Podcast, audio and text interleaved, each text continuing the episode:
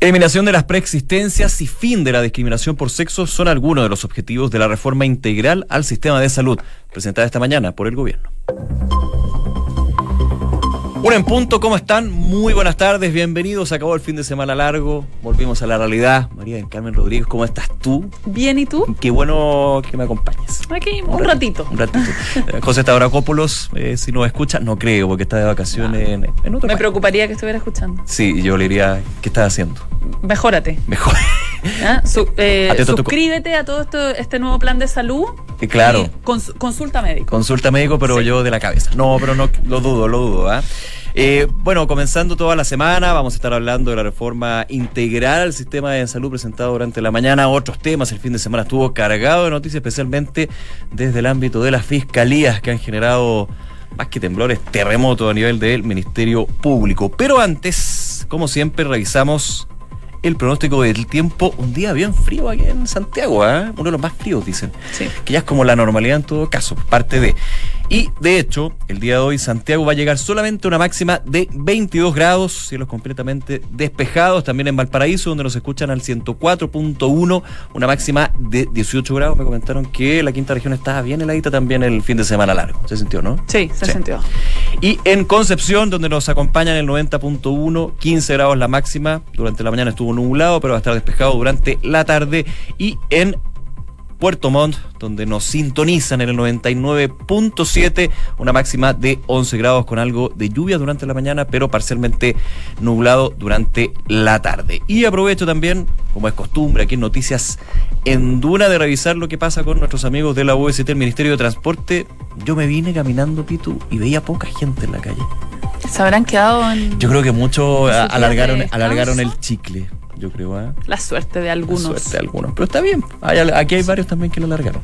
Sí, es cierto. Lo echamos de menos. Oye, Mucho. precaución, eh, conductores con el tránsito por el lugar, específicamente en General Velázquez al sur, en sector Padre Hurtado, restricción de pista derecha, informa autopista central, también semáforo apagado en Vicuña Maquina con Alameda, Bernardo Higgins, apagado semáforo en Pío Nono con José María Caro y un accidente hace una hora en la ruta 5 al norte en sector Catemito, ojo porque eso también puede generar algunos Mucho que hablar, varias noticias. Vamos entonces, siendo la una de la tarde con tres minutos, a revisar los titulares de Noticias en Duna. El gobierno presentó la reforma al sistema de salud. El presidente Sebastián Piñera, acompañado del ministro de Salud Emilio Santelices, aseguró que dentro de las principales características está implementar un plan único de salud y reducir las diferencias entre los planes de hombres y mujeres. El gobierno enviará una ley corta antiterrorista para acelerar la tramitación de la reforma. La iniciativa, definida entre el presidente Sebastián Piñera y el ministro del Interior Andrés Tadwick, busca impulsar nuevas técnicas especiales de investigación. Según la última encuesta KDM, un 36% de la, de la población aprueba la gestión del presidente Piñera y un 50% la desaprueba. Además, un 48% de los encuestados cree que Chile va por un mal camino. El sondeo también destacó que el 48% de los encuestados está en contra de la reforma tributaria. Ministra Romy Rutherford incautó la oficina central del ejército. La ministra en visita de la Corte Marcial llegó junto a efectivos de la Policía de Investigaciones hasta las dependencias del edificio de la rama castrense, donde aún se mantiene. Ahí está para incautar información respecto de los viajes y reembolsos que militares habrían obtenido de manera irregular a través de cuatro agencias de viaje. El gobierno estudia modificar el sistema de designación, control y evaluación de jueces y fiscales tras la crisis de Rancagua. Mañana a las 15 horas el fiscal nacional se reunirá con todos los fiscales regionales del país. La ministra vocera Cecilia Pérez se refirió a la salida de Chile de UNASUR. Aseguró que el gobierno tiene la convicción de que dicho organismo internacional hoy prácticamente no existe, está muerto. En el ámbito internacional, hoy se registró una nueva explosión en Sri Lanka mientras policías desactivaban otra bomba. El artefacto estaba en una camioneta en los alrededores del santuario de San Antonio, una de las tres iglesias atacadas el domingo. La policía también halló 87 detonadores en una estación de Colombo. La cifra de víctimas fatales asciende a 290 personas y el gobierno declaró el estado de emergencia. El gobierno de Rusia consideró este lunes que es demasiado pronto para determinar si puede trabajar con el nuevo presidente de Ucrania, Vladimir Zelensky, vencedor el domingo de la segunda vuelta de las elecciones ante el saliente Petro Poroshenko. Desde el Kremlin aseguraron que miran con respeto los comicios que dieron por ganador a Zelensky, a quien podrán juzgar en base a acciones reales. Medios peruanos revelaron imágenes del expresidente Alan García portando un arma antes de suicidarse cuando la fiscalía y la policía llegaron hasta su casa para ejecutar una orden de detención el pasado miércoles y que terminó con el suicidio del exmandatario. En el deporte, Nicolás Yarri avanzó a la segunda ronda del Abierto de Barcelona. Recordemos que el chileno avanzó al cuadro principal como lucky loser luego de haber perdido ante el español Marcel Granollers en Qualis, a quien derrotó esta mañana. En la segunda ronda se enfrentará ante el número 3 del mundo, el alemán Alexander Zverev. Gabriel Ruiz Tagle anunció que no se repostulará a la presidencia de Blanco y Negro tras un año de gestión. El empresario aseguró que es una decisión tomada y que la razón principal se debe a las diferencias constantes, constantes digo, que existen al interior de la concesionaria. Y durante la Junta Ordinaria de Accionistas de Azul Azul se aprobó el ingreso de Rodrigo Colbert, Sergio Vargas y Jorge Bustos al directorio de la concesionaria. Pese a que el pasado jueves ya habían sido anunciados como candidatos a sumarse a la mesa, restaba el último trámite que se concretó esta mañana. Muchas gracias, Pitu. Un gusto. Una de la tarde con siete minutos. Bien, vamos a revisar algunas de las principales informaciones de este día lunes. Claramente el Palacio de la Moneda, epicentro de los anuncios avisos que se estaban esperando de hace bastante tiempo, recordemos con todo este tema de las ISAPRES, pero no solamente con las ISAPRES, también con lo que es el sistema integral de salud, justamente una reforma, dos proyectos de ley que ya son eh, firmados el día de hoy por el presidente Piñera, donde entre sus grandes novedades están el plan único garantizado, para lo que es la ISAPRE, pero también no descuidando un tema fundamental. El 80% de los chilenos se atienden en FONASA. Justamente hay una serie de modificaciones que buscan mejorar el sistema de salud público. Escuchemos lo que mencionó durante esta mañana en el Palacio de la Moneda el presidente Piñera cuando presentó esta reforma integral al sistema de salud. El objetivo de la reforma al FONASA es asegurar que las prestaciones de salud sean hechas en forma más oportuna, mejorar la calidad y la dignidad en la atención de salud que reciben los usuarios del FONASA, ampliar la cobertura del sistema a nuevas enfermedades y nuevas patologías, ampliar también las posibilidades de la modalidad de libre elección y mejorar la cobertura financiera de forma tal de disminuir el gasto de bolsillo de las familias chilenas en salud. Pero también busca eliminar las discriminaciones de género y así un conjunto de otras discriminaciones van a ser eliminadas con esta reforma. Pero además, hoy presentaremos un proyecto de ley que apunta a fortalecer, mejorar, modernizar el sistema de salud privada de las ISAPRES. ¿Qué incluye esta reforma a las ISAPRES? La creación de un plan de salud universal que deberá ser ofrecido y con las mismas prestaciones por todas las ISAPRES y con un copago fijo del 20%. Hay entonces las declaraciones del presidente Piñera cuando presentaba esta reforma eh, integral al sistema de salud, que por supuesto tenía que abordar dos, dos aspectos es claves, lo decían los expertos. Si nos concentramos solamente en, en, lo que es la parte privada, las ISAPRES, se está descuidando donde se atiende la mayoría de los chilenos, justamente FONASA, lo que de alguna manera hay que mejorar para ser competitivo, porque claro, se puede criticar, y eso está dentro del análisis, cuando las ISAPRES bajan los planes, cuando hay preexistencias, cuando hay discriminación por sexo, que serían eliminadas, están dentro de este proyecto de ley, pero cuando te dicen, está la opción de irte a FONASA, dicen, mejor me quedo en ISAPRE. Entonces, hay evidentemente varias discusiones que se van a desarrollar al respecto. Vamos a conversar sobre esta reforma que tiene varios elementos, no solamente proyectos de ley, también elementos administrativos, cambios también en la mentalidad del sistema de salud. Para eso ya nos acompaña hasta ahora en un contacto telefónico el subsecretario de redes asistenciales, Luis Castillo. Subsecretario, ¿cómo está? Gracias por este contacto. Buenas tardes, ¿cómo están ustedes? Muy buenas tardes. A ver, eh, hay de todo, porque claro, no, muchas veces quizás lo más polémico en, eh, en, este tema en las últimas semanas ha sido las ISAPRES, pero esta reforma integral busca de alguna manera solucionar los problemas que tiene lo público y lo privado y hacerlo competitivo uno con otro. ¿Cuál es la mirada que se tiene desde el MinSal, desde el gobierno con respecto a esta ambiciosa reforma? Esta reforma que hoy día el presidente ha presentado sitúa sitúa a los usuarios, a las familias, a la clase media en el centro de la solución con mejora a las coberturas, al acceso y calidad en la atención de salud tanto en el sistema público y privado. Aquí lo que busca esta reforma es bajar, reducir los costos de la familia y darle más protección. En las ISAPRES, con esta presentación y con esta reforma que el presidente ha lanzado hoy día al país, el sistema se hace mucho más solidario, más transparente y más seguro. Se eliminan todo tipo de discriminaciones y se impulsa la transparencia, la transparencia y la competencia en el sistema privado entre las ISAPRES. A nivel de FONASA se va a fortalecer el rol del seguro público. Recuerdo que el seguro público eh, asegura a más de 14 millones, a más de 14 millones de asegurados eh, a lo largo de todo el país y se convierte en un seguro de verdad que garantiza una atención oportuna eh, y exige a los prestadores públicos y privados accesibilidad, cobertura, más beneficio, calidad y seguridad en la atención. Esta modernización de FONASA corrige discriminaciones también eh, para permitir que tanto ambos cónyuges sean cargas del otro. No sé si me explico. Claro, actualmente la, la, situación en que eh, el hombre sea carga de la mujer está justamente dentro de ese tema de la discriminación.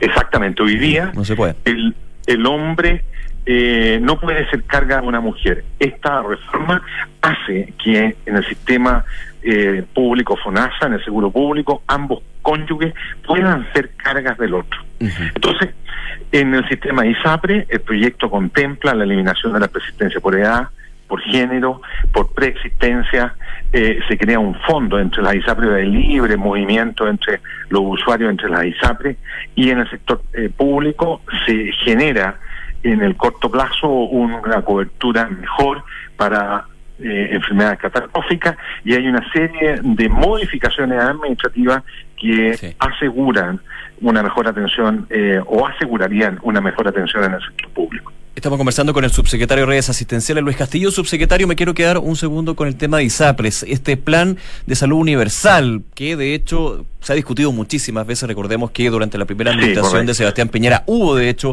un proyecto de ley, lo mencionaba el presidente durante la mañana, pasó en la Cámara de Diputados, se congeló en el Senado, y muchos dicen este plan de salud universal busca solucionar un problema en términos de los planes, alrededor de 15.000, 16.000 planes de salud y que finalmente terminan con las clásicas críticas que son que tienen muchísima base, cuando suben los planes, cuando existe el tema de preexistencia, carencia. ¿Cómo se va a poder unificar estos 15.000, 16.000 planes de salud que actualmente tiene la ISAPRES con un plan único de salud? Bueno, lo primero que se va a haber que discutir es la constitución de, salud universal. Esto va a tener un precio asignado a cada persona y deberá ser igual para todas las personas que se encuentran consideradas en la misma clasificación de grupo de compensación y no se va a poder discriminar entre hombres y mujeres. Este plan universal debiese ser par igual en todas las ISAPRES, en todas las compañías de seguro privado.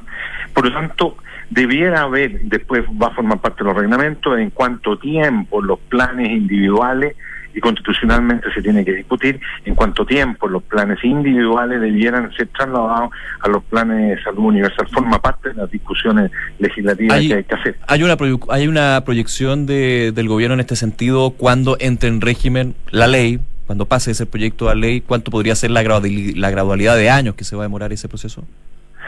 Mire, no, no, no conozco yo un estudio certero. Es un tema súper difícil, estamos hablando de 16.000 planes de salud. sí.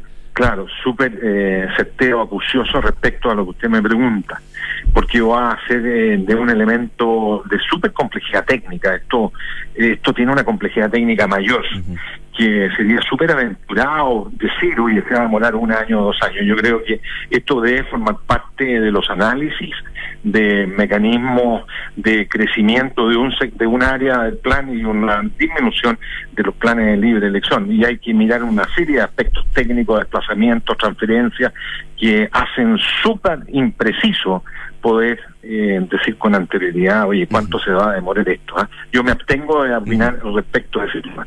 Subsecretario, eh, yo lo comentaba, ya en el gobierno el primer gobierno de Sebastián Piñera se presentó este proyecto para la reforma a las ISAPRES. Este es distinto, también va a incorporar FONASA porque todos los expertos dicen si queremos hacer cambios en las ISAPRES hay que hacer cambios en donde está el 80% de los chilenos. Pero ahora, la pregunta, ¿cuál es la diferencia y cómo podría uno tener claro que este proyecto, estos proyectos de ley van a finalmente salir del Congreso? Porque ya tuvimos la experiencia con la reforma a las ISAPRES que finalmente está durmiendo en el Parlamento. Bueno, yo pienso que han pasado tantos años y este esta necesidad de los chilenos es tan grande que yo creo que los las comisiones de salud respectivas, la Cámara de Diputados y el Senado y el Poder Legislativo y el Ejecutivo debieran concordar eh, definitivamente un cambio final al sistema de ISAPRE, su cobertura su y darle más transparencia eh, y terminar con elementos de discriminación que una vez por todas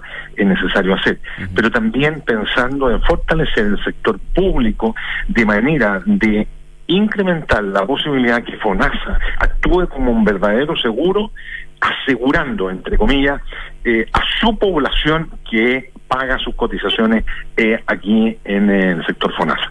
Eh, FONASA debe cambiar y va a cambiar un poco su misión en términos de que ellos van, debiesen empezar a convenir con los hospitales públicos, con nuestros hospitales públicos, soluciones, más que pagar eh, fee for service, debieran eh, pagar y debieran tener mucho más implicancia en la calidad de las prestaciones en el trato a los, usuarios, en la satisfacción con que ellos reciben las atenciones de salud en el sector público. Y con eso tener la capacidad de sacar un grupo y mandarlo a otro hospital público, si es que en el otro también pueden atender mejor. finalmente alcanzar, alcanzar de alguna manera el nivel de satisfacción que tienen las ISAPRES, porque Finalmente, las críticas a la ISAPRES vienen por el tema de las preexistencias, por los precios, pero cuando se hace una eh, encuesta de satisfacción, claramente la gente que está en ISAPRE quiere quedarse en ISAPRE. Distinto FONASA, donde las, los problemas son otros, digamos. Exactamente. Esa es más o menos la idea. Eh, fortalecer FONASA en ese aspecto. Esto va a llevar también a fortalecer eh, y mejorar los aspectos de los hospitales públicos, que hemos estado el último año trabajando fuertemente en eso, preparando los diferentes hospitales de complejidad para que otorguen mejores prestaciones, más complejas, de mayor calidad, con mejor accesibilidad, pero con mayor satisfacción usuaria también. Bien, subsecretario Luis Castillo, nuevamente muchísimas gracias por este contacto con Duna. Que tenga buena tarde. Muchas gracias por el contacto. Adiós. Hasta luego, muchas gracias. Una de la tarde con 18 minutos. Noticias en Duna con Nicolás Vial.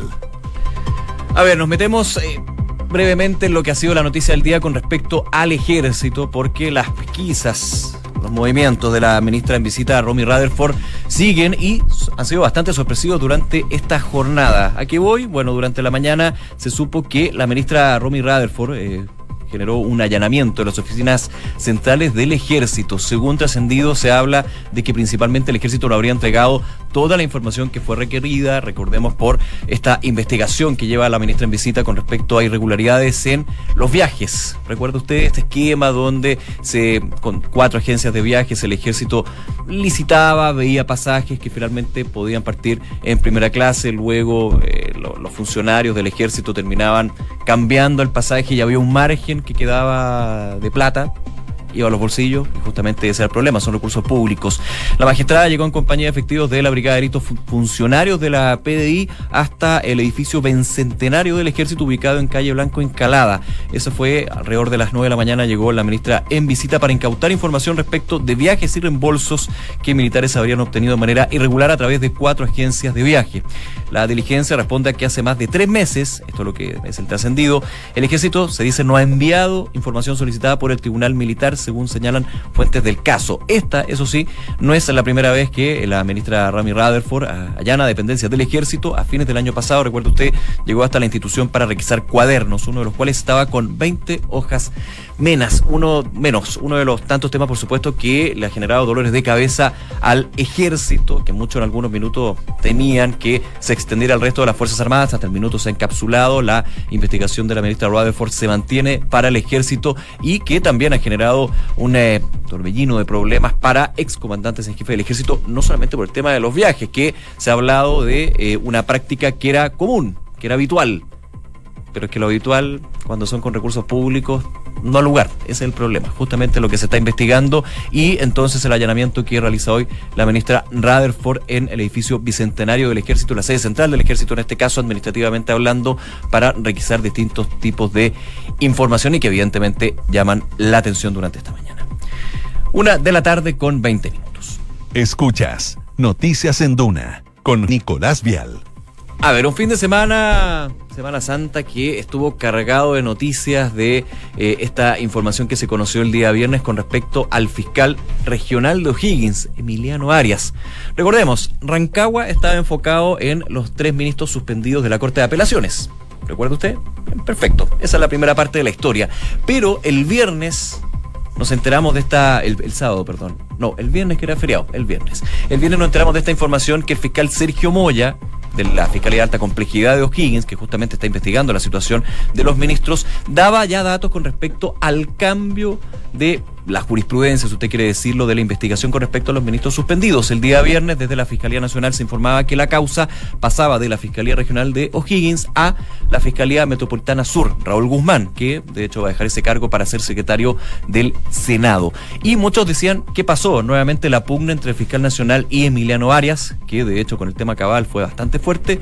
Bueno, hay una acusación por parte del fiscal Sergio Moya con respecto a irregularidades por parte del fiscal regional de O'Higgins, su jefe en este caso, y que han abierto me van a perdonar el cliché, pero una caja de Pandora, una nueva caja de Pandora en eh, no solamente la Fiscalía Regional de O'Higgins, sino en el Poder Judicial. Mañana, mañana hay un pleno de todos los fiscales regionales del país, entre ellos Emiliano Arias, que está siendo investigado justamente por eh, irregularidades y vamos a ver cuáles son los elementos que se van a dar con respecto a eso. Hay información desde el gobierno, también desde el Parlamento. En algún minuto ya se están eh, levantando las voces con respecto a la posibilidad de levantar acusaciones constitucionales contra persecutores, contra fiscales. Actualmente se puede con ministros, jueces, pero no con fiscales porque justamente se ha hablado de la eh, complicación que existe en que fiscalicen los parlamentarios, los diputados en este caso, a los fiscales que, ya hemos visto en algunos casos, terminan investigando a los mismos parlamentarios. Este es un tema que también fue abordado el día de hoy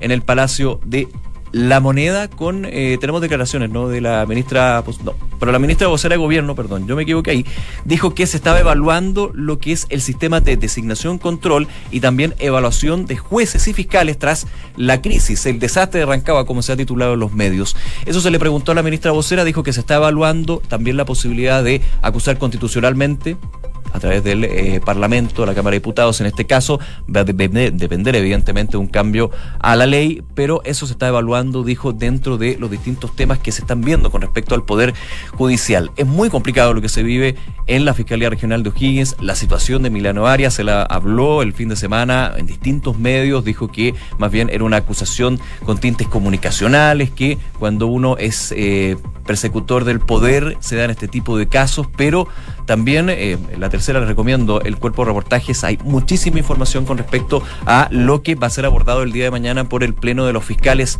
ahí con el fiscal nacional Jorge Abbott y le recuerdo, entre ellos el aludido, el fiscal regional Emiliano Arias. Es así como la el conflicto pasa desde la Corte de Apelaciones a la Fiscalía, donde por supuesto se ha hablado muchísimo de cuál es esta dualidad que se puede dar, por ejemplo, con quién fiscaliza quién. Evidentemente es uno de los temas que está a la orden del día y la eh, información que se conoce el día de hoy de que el gobierno estaría estudiando modificar el sistema de designación, control y evaluación. Uno diría, en la designación hay problemas, porque uno, por todo lo que se ha dado con respecto a este tema, se habla más del control y la evaluación. Y finalmente, ¿quién fiscaliza a los persecutores? Porque actualmente es justamente la Fiscalía quien tiene que fiscalizar a sus pares. Muchos dicen, ¿qué pasa con la Contraloría General de la República? ¿Puede de alguna manera estar dentro de este cambio en el sistema? Son algunas de las dudas que están dando vueltas con respecto a la situación que se vive en Rancagua. Una de la tarde con 24 minutos. Escuchas Noticias en Duna con Nicolás Vial.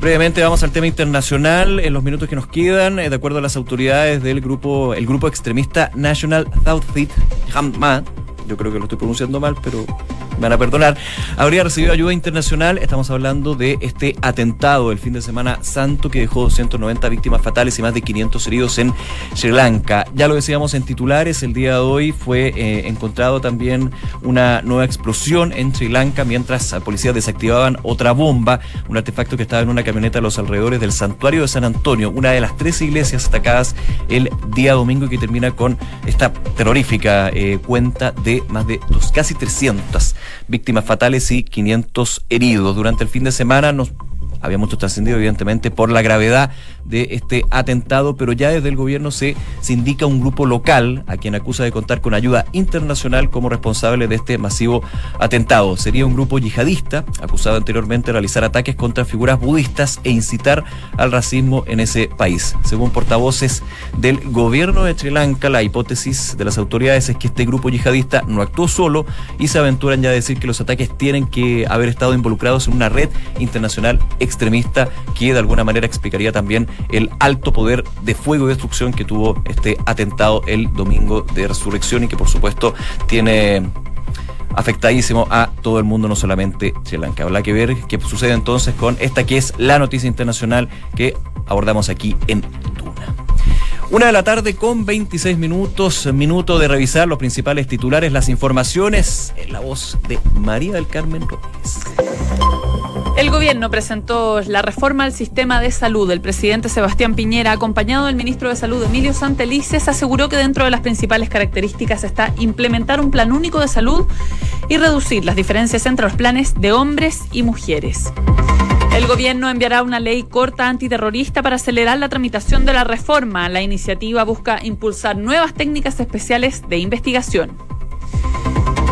La ministra Romy Rutherford incautó la oficina central del ejército. La ministra en visita de la Corte Marcial llegó junto a efectivos de la Policía de Investigaciones hasta las dependencias del edificio de la rama castrense para incautar información respecto de los viajes y reembolsos que militares habrían obtenido de manera irregular a través de cuatro agencias de viaje. El gobierno estudia modificar el sistema de designación, control y evaluación de jueces y fiscales tras la crisis de Rancagua. Mañana a las 15 horas el fiscal nacional se reunirá con todos los fiscales regionales del país. La ministra vocera Cecilia Pérez se refirió a la salida de Chile de UNASUR. Aseguró que el gobierno tiene la convicción de que dicho organismo internacional hoy prácticamente no existe, está muerto. Hoy se registró una nueva explosión en Sri Lanka mientras policías desactivaban otra bomba. El artefacto estaba en una camioneta en los alrededores del santuario de San Antonio, una de las tres iglesias atacadas el domingo. La policía también encontró 87 detonadores en una estación de Colombo. La cifra de víctimas fatales asciende a 290 personas y el gobierno declaró el estado de emergencia. El gobierno de Rusia consideró este lunes que es demasiado pronto para determinar si puede trabajar con el nuevo presidente de Ucrania, Vladimir Zelensky, vencedor el domingo de la segunda vuelta de las elecciones ante el saliente Petro Poroshenko. Desde el Kremlin aseguraron que miran con respeto los comicios que dieron por ganador a Zelensky, a quien podrán juzgar en base a acciones reales. Medios peruanos revelaron imágenes del expresidente Alan García portando un arma antes de suicidarse cuando la fiscalía y la policía llegaron hasta su casa. Esto para ejecutar una orden de detención el pasado miércoles y que terminó con el suicidio del exmandatario. En el ámbito del deporte, Nicolás Yarri avanzó a la segunda ronda del Abierto de Barcelona. Recordemos que el chileno que avanzó al cuadro principal como lucky loser luego de haber perdido ante el español Marcel Granollers en Qualis, a quien derrotó esta mañana. En la segunda ronda se enfrentará ante el número 3 del mundo, el alemán Alexander Zverev.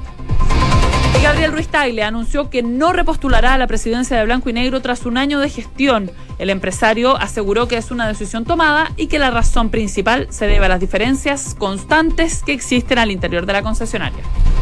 Una de la tarde con 29 minutos. Saludamos como siempre a nuestros auspiciadores. En Banco Vice las transferencias electrónicas son más simples. Ahora puedes copiar y pegar los datos que te comparten sin necesidad de transcribirlos uno a uno. Captura y comparte datos para realizar y recibir transferencias con tu app Banco Vice. Banco Vice, simple para ti. Corp Capital pone a tu disposición un equipo de especialistas que te asesoran para hacer crecer, preservar y gestionar tu patrimonio. Son parte del grupo financiero Credit Corp con más de un siglo de trayectoria en Latinoamérica y más de 30 años en Chile. Credit Corp Capital, excelencia en inversiones. Inmobiliaria Armas, empresa líder en la industria con más de 50 años de trayectoria, te invita a conocer e invertir en sus múltiples y atractivos proyectos inmobiliarios de alta plusvalía. Conoce más en iarmas.cl. Y el e-commerce está creciendo a pasos agigantados y Bodega San Francisco lo sabe muy bien, respaldando la gestión logística de las más grandes empresas de Chile. El arriendo de bodegas es tu mejor decisión. Conoce más en www.belargasf.cl. Nos vamos, como siempre, gracias por acompañarnos. Invitados, por supuesto, a seguir en nuestra sintonía. Ya viene información privilegiada y luego la tercera PM. Que esté muy bien. Chao.